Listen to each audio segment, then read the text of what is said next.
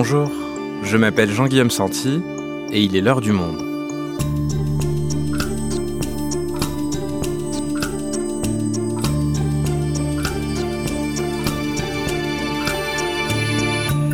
Aujourd'hui, depuis le 4 juin, la réplique de la grotte Cosquer a ouvert ses portes à Marseille. À deux pas du Vieux-Port, un grand bâtiment moderne abrite désormais des reproductions plus vraies que nature, des stalactites, des dessins et des gravures d'un autre temps. La véritable grotte, elle, se trouve à quelques kilomètres de là, sous la calanque de la triperie. L'entrée est à 37 mètres sous le niveau de la mer, rendant son accès extrêmement difficile. Découverte en 1985, il a fallu de nombreuses années pour comprendre l'importance des œuvres picturales qu'elle cachait depuis des dizaines de millénaires lorsque Marseille était une prairie et la grotte bien à l'abri des vagues. Mais depuis, le niveau des mers a monté et aujourd'hui, le changement climatique comme la pollution menacent la grotte et ses œuvres. Alors, comment conserver le savoir, le patrimoine de cette grotte vouée à disparaître? Comment restituer la magie des lieux en restant le plus fidèle possible à l'original? Pierre Barthélémy est journaliste au service Sciences du Monde. Il nous explique. L'aventure scientifique de la grotte Cosquer, un épisode produit par Garance Munoz, reportage Clément Baudet, réalisation Florentin Baume. je vous écoute. Bonjour Bec de l'Aigle, pour vous annoncer une intervention sur la zone réglementée du Cap Morgio à la grotte Cosquer. Eh, tout bien pris du Bec de l'Aigle, merci pour les infos. Nous sommes le mercredi 15 juin et notre reporter Clément Baudet se trouve à bord d'un bateau avec des scientifiques qui s'apprêtent à aller explorer la grotte Cosquer. Pas de courant on dirait hein Luc Van je suis euh, archéologue, plongeur. Je m'occupe de la grotte Cosquer depuis 1995. Luc, on est où là exactement? On est dans le parc national des Calanques. On est euh, à la pointe de la voile. La Calanque de la Tréperie est juste à côté de nous. Donc la zone est réglementée, c'est pour ça qu'on s'annonce euh, au sémaphore. Hein. Le sémaphore, c'est la marine nationale. Donc on est vraiment sur euh, un karst, un massif calcaire fracturé, dans lequel les eaux euh, de pluie, euh, surtout, vont pénétrer et dissoudre petit à petit le calcaire et creusent des grottes. Et si les volumes dégagés sont suffisants, bah, les hommes peuvent y aller. La première particularité de la grotte Cosquer, c'est d'être là où personne ne l'attendait. Sur le littoral méditerranéen, une région qui n'est absolument pas euh, bien documentée sur le paléolithique supérieur, surtout pendant les dernières périodes glaciaires, tout simplement parce que les traces ont disparu sous la mer avec le réchauffement post-glaciaire. Alors il semblerait bien que la grotte Cosquer euh, ait été fréquentée par tous les membres d'une communauté. On a une fréquentation quasi continue sur 14 000 ans. Il y a une particularité aussi, c'est le, on est obligé de mixer le matériel spéléo, le matériel de plongée. Donc c'est les bouteilles de plongée mais aussi les chaussures. Exactement. Donc là on est au pied d'une très grande paroi rocheuse. La grotte elle est où là? L'entrée n'est pas au pied de la falaise que l'on voit, mais d'une seconde falaise sous-marine qui est un peu écartée de celle-là. Donc on descend dans le bleu, comme on dit, du bleu de plus en plus foncé. Et après on va s'engager dans un boyau, un trajet sous-marin ça nécessite euh, d'être très attentif euh, à sa façon de palmer, parce que le moindre coup de palme orienté vers le fond va soulever ce sédiment blanc qui va se mettre en suspension et qui va priver les plongeurs de visibilité quasiment une vingtaine d'heures euh, avant qu'ils se redéposent. Est-ce que tu pourras me passer le petit sac rouge là-bas, s'il te plaît? Vous allez plonger là, Luc, aujourd'hui. Qu'est-ce que vous allez faire dans la grotte? Je vais aller documenter un foyer de chauffe de voûte qui est encore en place. Il y a une sorte de drame et de malheur dans les grottes ornées, c'est qu'il y a des dessins. Et que pendant très très longtemps, on a beau essayer de se dégager de l'art, et on finit toujours par avoir le nez collé dessus et à travailler sur l'art.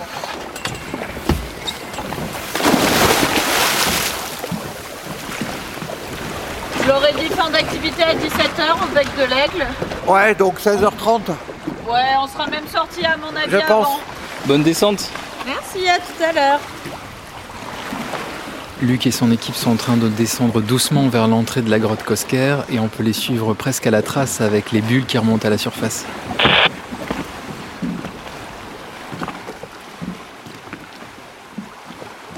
On vient d'entendre le reportage de Clément Baudet avec les scientifiques qui vont explorer la grotte Cosquer. Alors, c'est une grotte à moitié engloutie, très difficile d'accès. Est-ce que tu peux déjà nous raconter comment elle a été découverte? Alors c'est le plongeur marseillais Henri Cosquer qui la découvre en 1985. C'est un sacré personnage. Euh, la plongée, c'est à la fois son métier et sa passion. Il a son club de plongée. Et en 1985, il tombe sur l'entrée de la grotte à 37 mètres euh, sous la surface, qui donne sur un long boyau de plus de 100 mètres de long, et ce boyau débouche lui-même euh, sur la grotte proprement dite. Il y a une partie qui est immergée et l'autre partie qui est à l'air libre. Alors au début, Henri Cosquer ne dit rien, n'en parle pas, c'est un peu son jardin secret. Il y va de, temps en temps, sans gros éclairage, et pendant des années, il ne va pas s'apercevoir que la grotte est ornée.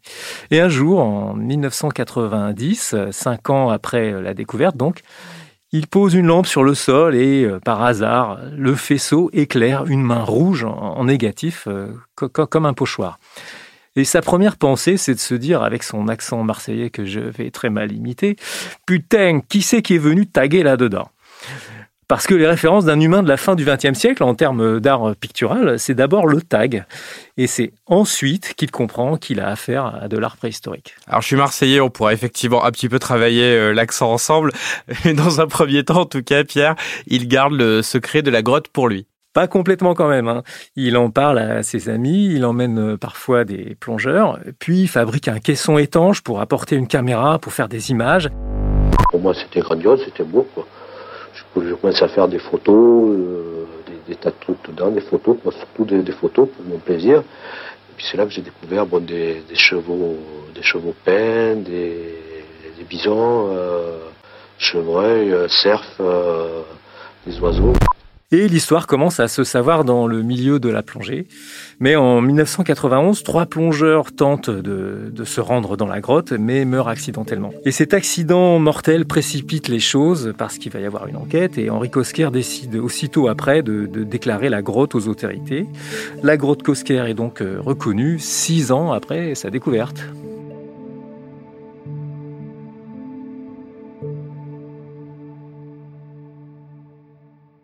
Alors au début, certains doutent que ce soit une grotte préhistorique, euh, on va même peut-être éventuellement penser à un canular, mais très vite, euh, une expertise est faite qui va le confirmer euh, dès 1992. Et à partir de là, une exploration scientifique commence pour étudier la grotte. Une nouvelle grotte de Lascaux dans les Calanques près de Cassis. Les parois de cette grotte sont recouvertes de peintures et de gravures datant de 10 000 ans avant Jésus-Christ. Une découverte archéologique pardon, au moins aussi importante que celle de Lascaux. Jack Lang a d'ores et déjà décidé de classer cette grotte monument historique et de lui donner le nom d'Henri Kosker, le scaphandrier, qui a découvert tout à fait fortuitement ses dessins. Qu'est-ce que vont découvrir au fil du temps tous ces scientifiques? Alors, ils découvrent d'abord D'abord des centaines de représentations, des peintures, euh, des gravures. Les plus anciennes datent d'il y a 33 000 ans et les plus récentes ont 19 000 ans. Alors il y a beaucoup d'animaux, des chevaux, des bisons, des bouquetins, des pingouins géants, c'est une espèce d'oiseau qui a disparu aujourd'hui. Et cela dit beaucoup sur ce qu'était la faune à l'époque. Hein. Il y a 33 000 ans, on est en pleine glaciation. Euh, le niveau de la mer se trouve 135 mètres plus bas et donc le rivage est à plusieurs kilomètres. Il faut donc imaginer que sur le site des Calanques de Marseille, euh, qu'on connaît bien avec euh, la mer, etc., en fait, on avait de grandes falaises qui surplombaient une steppe avec un climat froid. L'entrée de la grotte était à l'air libre et plus tard, quand le climat s'est réchauffé avec la fin de la glaciation, les grandes calottes glaciaires du continent, enfin des continents ont fondu, l'eau est montée et la mer a bouché l'entrée. Donc la grotte aujourd'hui, elle est partiellement immergée. J'imagine que ça rend l'ensemble très fragile. Alors il y a plusieurs menaces. Hein. Euh, effectivement, avec le réchauffement climatique, le niveau de la mer monte de quelques millimètres par an. Mais on a aussi une augmentation des phénomènes de, haute pression sur la Méditerranée, ce qui, fait temporairement monter le niveau de l'eau dans la grotte de plusieurs dizaines de centimètres, ce qui fait que certaines peintures, euh, tout à coup, se retrouvent immergées pour un certain temps. Il y a un deuxième danger qui est la pollution. Le terminal pétrolier de Fos n'est pas très loin, avec tout un complexe pétrochimique. Et on a tout près de la grotte le rejet des eaux usées de la ville de Marseille. Alors même si elles sont traitées, ces eaux contiennent euh, du chlore et des bactéries qui, pénètrent dans la grotte. Et la troisième menace, elle tient au fait que le sud-est de la France subit régulièrement de petits séismes. alors les strates de calcaire dans lesquelles la grotte s'est creusée, un peu comme une grosse euh, carie, ces strates ont déjà tendance à bouger et à glisser les unes sur les autres, et euh, les mini tremblements de terre n'arrangent rien. on voit que des colonnes se fracturent, il y a des blocs de roches qui se détachent, etc. Tout ça abîme la grotte Cosquer, euh, dont les chercheurs estiment qu'elle est condamnée à terme et qu'on en perd des petits bouts déjà chaque année. C'est pour cette raison que la fouiller, c'est devenu une vraie urgence.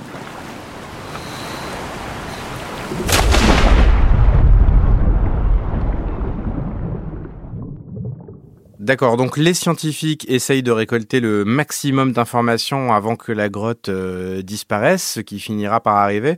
Alors, pour le moment, qu'est-ce qu'ils ont euh, découvert? Alors le plus impressionnant, ce sont bien sûr euh, les dessins, les peintures, les gravures aussi.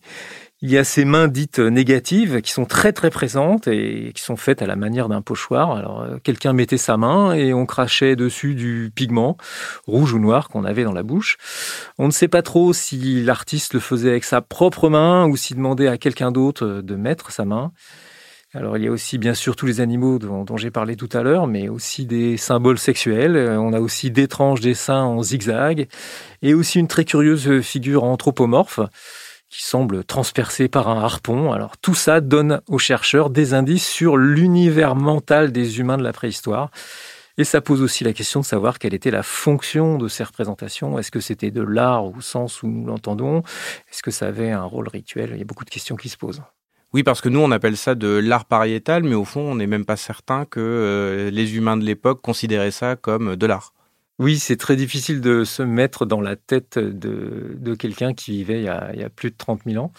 On remarque euh, notamment que certaines, certaines œuvres, alors peut-être qu'il ne faut pas les appeler œuvres, certaines représentations sont dans des coins très cachés des grottes. Donc, euh, est-ce que c'était pas réservé à certains initiés? Est-ce que, ça avait une fonction particulière? Est-ce que représenter sous ces animaux, c'était pas une façon de leur demander le droit de les chasser? Parce qu'il y avait un rapport à la nature qui était forcément différent. Euh, toutes ces questions-là là, se posent et pour l'instant, évidemment, on n'a que des hypothèses. Et alors Pierre, est-ce qu'on est certain qu'on a tout découvert, qu'on a fait le tour de cette grotte, vu son accès euh, quand même très difficile? Alors, en termes d'œuvres picturales, les scientifiques, euh, les archéologues pensent qu'ils ont à peu près fait le tour. Maintenant, on se concentre davantage sur euh, l'étude du comportement que les humains avaient dans la grotte. On va surtout étudier les indices qu'ils ont pu y laisser, les traces de pieds, les traces de doigts, des morceaux de charbon, des morceaux de pigments. On va essayer de déterminer qui venait dans la grotte, à combien, pour y faire quoi, euh, comment ils préparaient leurs euh, leur pigments, est-ce que c'était euh, fait sur place, est-ce qu'ils l'apportaient avec eux. Et finalement, l'idée, c'est de mieux comprendre à quoi ressemblaient les sociétés à l'époque de la glaciation. Mais alors, vu la position de la grotte et les difficultés pour y rentrer, comment se passent les recherches archéologiques aujourd'hui? Alors, ce sont des missions très difficiles physiquement, parce que bah, il faut plonger déjà, faire de la spéléologie sous-marine, porter beaucoup de matériel à très peu de personnes. On ne peut pas entrer à beaucoup dans la grotte euh, Cosquer, et chaque session de travail est aussi contrainte par la météo marine parce qu'il y a des risques, donc il faut évidemment euh, les écarter et Bertrand Chazali, ingénieur topographe, nous raconte ses plongées difficiles. Il faut savoir que la grotte, il euh, n'y a rien de plat dans la grotte. Même se déplacer dans la grotte, c'est très très compliqué euh, parce que les sols sont glissants. La moitié des sols euh, sont noyés, donc on marche dans l'eau. Il y a des effondrements et des blocs effondrés partout. On n'a pas le droit de toucher les parois parce qu'elles sont très fragiles. Donc on est sans cesse en équilibre dans la grotte. Et une fois qu'on s'est déplacé, qu'on a atteint les zones de relevé, là aussi, on attaque une deuxième épreuve physique qui consiste à pouvoir à la fois assurer l'équilibre et puis tenir notre matériel à bout de bras pour pouvoir réaliser nos, mesures. Quand c'est en plus dans de l'eau à 15 degrés, euh, on a une dépense énergétique énorme. C'est très physique. Moi, les premiers temps dans la grotte, euh, je perdais 3 kilos à chaque intervention. Donc le soir, quand on ressort de l'eau, plus bien sûr l'effort de la plongée, et qu'on monte sur le bateau, on est effectivement complètement vanné. Le plus gros effort a été de scanner toute la grotte en 3D, de tout photographier, car l'objectif, euh, au fond, c'est d'en avoir un modèle numérique euh, complet. parce que l'idée euh, qui sous-tend tout ça, c'est que le meilleur moyen de sauvegarder la grotte, c'est de tout savoir sur elle. Ce qui rend d'autant plus urgente les fouilles face à cette disparition prochaine. Alors, euh, qu'est-ce que ça implique aujourd'hui? Alors, euh, je vais comparer avec la grotte Chauvet en Ardèche, qui a été découverte en 1994, donc à peu près à la même époque, qu'on étudie en la touchant le moins possible pour la préserver au maximum. Mais à Cosquer, vu le risque de destruction de la grotte à moyen terme, on a opté pour une approche différente, une approche dite d'archéologie préventive. C'est un peu comme les fouilles qu'on mène euh, avant la construction d'un parking souterrain, d'une watchmain de fer d'une autoroute. On sait que ce sera détruit. Et les archéologues euh, travaillent euh, de manière un peu plus intrusive avant le passage des bulldozers en étudiant le site, en extrayant à la fois les connaissances et les objets. Donc c'est plus invasif euh, comme approche. Et pour la grotte Cosquer, on va faire un peu pareil. On va creuser le sol, chercher en profondeur, parce que de toute façon, il y a un moment, c'est la mer qui fera le, le bulldozer. Et donc ce qu'on va chercher à préserver, c'est le savoir plus que le site. Hein, certains évoquent même l'idée qu'à terme, euh, quand la grotte sera très dégradée, on puisse en extraire les représentations les plus intéressantes, les plus emblématiques, et ce qui serait un défi euh, technique euh, gigantesque.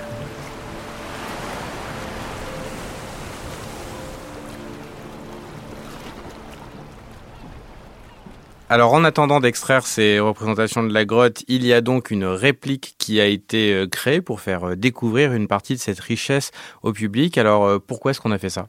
Alors l'idée, c'est de restituer au public une grotte ornée exceptionnelle qu'il ne peut pas voir, qu'il ne verra jamais. C'est quelque chose qu'on a déjà fait en France pour Lascaux et Chauvet, qui sont toutes les deux des grottes euh, exceptionnelles et toutes les deux fermées au public.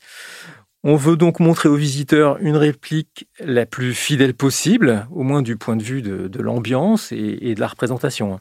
Parce que, étant donné la topographie un peu compliquée de la grotte Cosquer, la disposition des, salles dans la réplique, des salles les unes par rapport aux autres, est différente de la réalité. Mais euh, les parois ornées et les représentations, en revanche, sont similaires à l'original.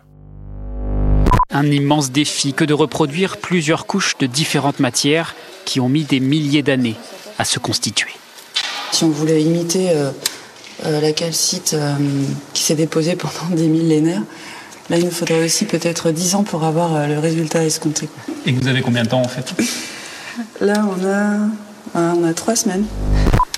Alors comment est-ce que toutes ces équipes ont fait pour recréer quasiment à l'identique une grotte telle que la grotte Coscar alors, il y a eu trois phases différentes qui ont été réalisées par euh, les équipes qui avaient déjà fait le facsimilé de, de la grotte Chauvet, qu'on peut visiter en Ardèche. On a d'abord euh, commencé par recréer les parois. Alors comme on a un scan 3D euh, de, ces parois avec une précision diabolique, hein, une précision qui est inférieure au millimètre, on a pu programmer une espèce de fraiseuse qui a usiné un bloc de polystyrène et ce bloc, une fois travaillé, il a ensuite servi de moule pour refaire les parois. Le résultat est tellement précis qu'une fois que ces coques sont faites, on peut déjà voir les traces que les hommes préhistoriques ont laissées avec leurs doigts sur, le calcaire dont, dont la surface est un peu molle. Et ce travail de précision, le plasticien David Sartre-Doublé le racontait à France 3 Toulouse en 2020. Ma tâche, c'est de faire euh, toute la géologie, c'est de faire croire que cette résine, eh ben, c'est de la roche au final. Donc, euh, donc voilà, ça c'est ça c'est mon boulot. La première qualité de ce travail, c'est d'être extrêmement patient. Ensuite, euh, il y a les dessins qui sont faits par des artistes il travaille à partir de photos et beaucoup.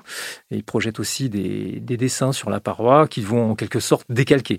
Mais euh, on a beau faire un calque de la Joconde, on n'obtient pas forcément la Joconde. Hein, si on ne maîtrise pas l'intensité du trait, la vivacité avec laquelle le dessin a été fait. Et donc c'est vraiment ce que les artistes cherchent à faire avant tout, c'est retrouver l'énergie de l'artiste préhistorique, son mouvement et aussi sa technique. Et l'un de ces artistes, Gilles Tozello, était interviewé en décembre 2020 par France 3 Toulouse. Il raconte comment il travaille. J'essaye de, modestement de reproduire les gestes. C'est plutôt ça. Après, il reste toujours le, grand mystère qui est celui du, sens et de la motivation qui les guidait. Et là, par contre, euh, moi, je suis, euh, suis d'un autre temps. Quoi. Je suis dans, euh, je vis à, notre époque. Et pour finir, la dernière étape, c'est l'ambiance de la grotte et c'est l'œuvre de l'artiste plasticien Stéphane Gérard. Il recrée toutes les formations minérales, les concrétions, les stalactites, les stalagmites, les draperies, etc. Et pour cela, il se sert de polymères, de résine. Il a des milliers de recettes de cuisine chimique pour obtenir le bon rendu, pour avoir la transparence de, certaines formations ou bien le, scintillement de certains revêtements.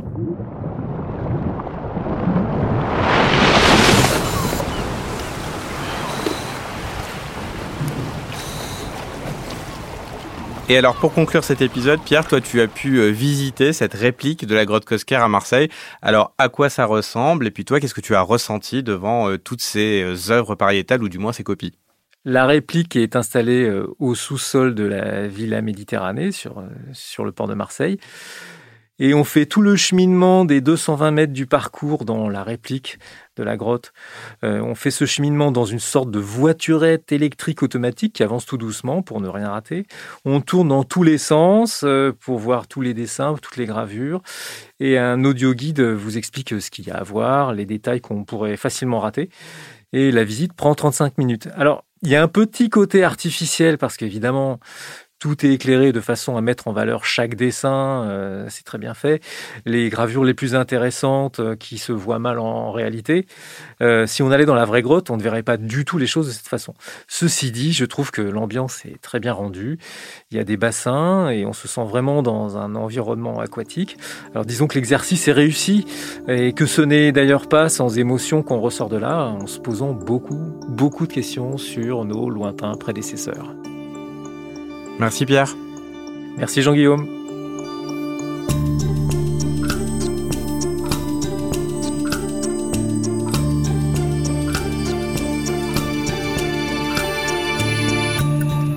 Si vous souhaitez en savoir plus sur la grotte Cosquer et nos lointains ancêtres, vous pouvez aller lire tous les articles qui lui sont consacrés en allant vous abonner sur notre site. C'est la fin de l'heure du monde, le podcast quotidien d'actualité proposé par le journal Le Monde et Spotify. Pour ne rater aucun épisode, vous pouvez vous abonner gratuitement au podcast sur Spotify ou nous retrouver chaque jour sur le site et l'application lemonde.fr. Si vous avez des remarques, suggestions, critiques, n'hésitez pas à nous envoyer un email à l'heure du monde @lemonde.fr. L'heure du monde est publiée tous les matins, du lundi au vendredi. On se retrouve donc très vite. À bientôt.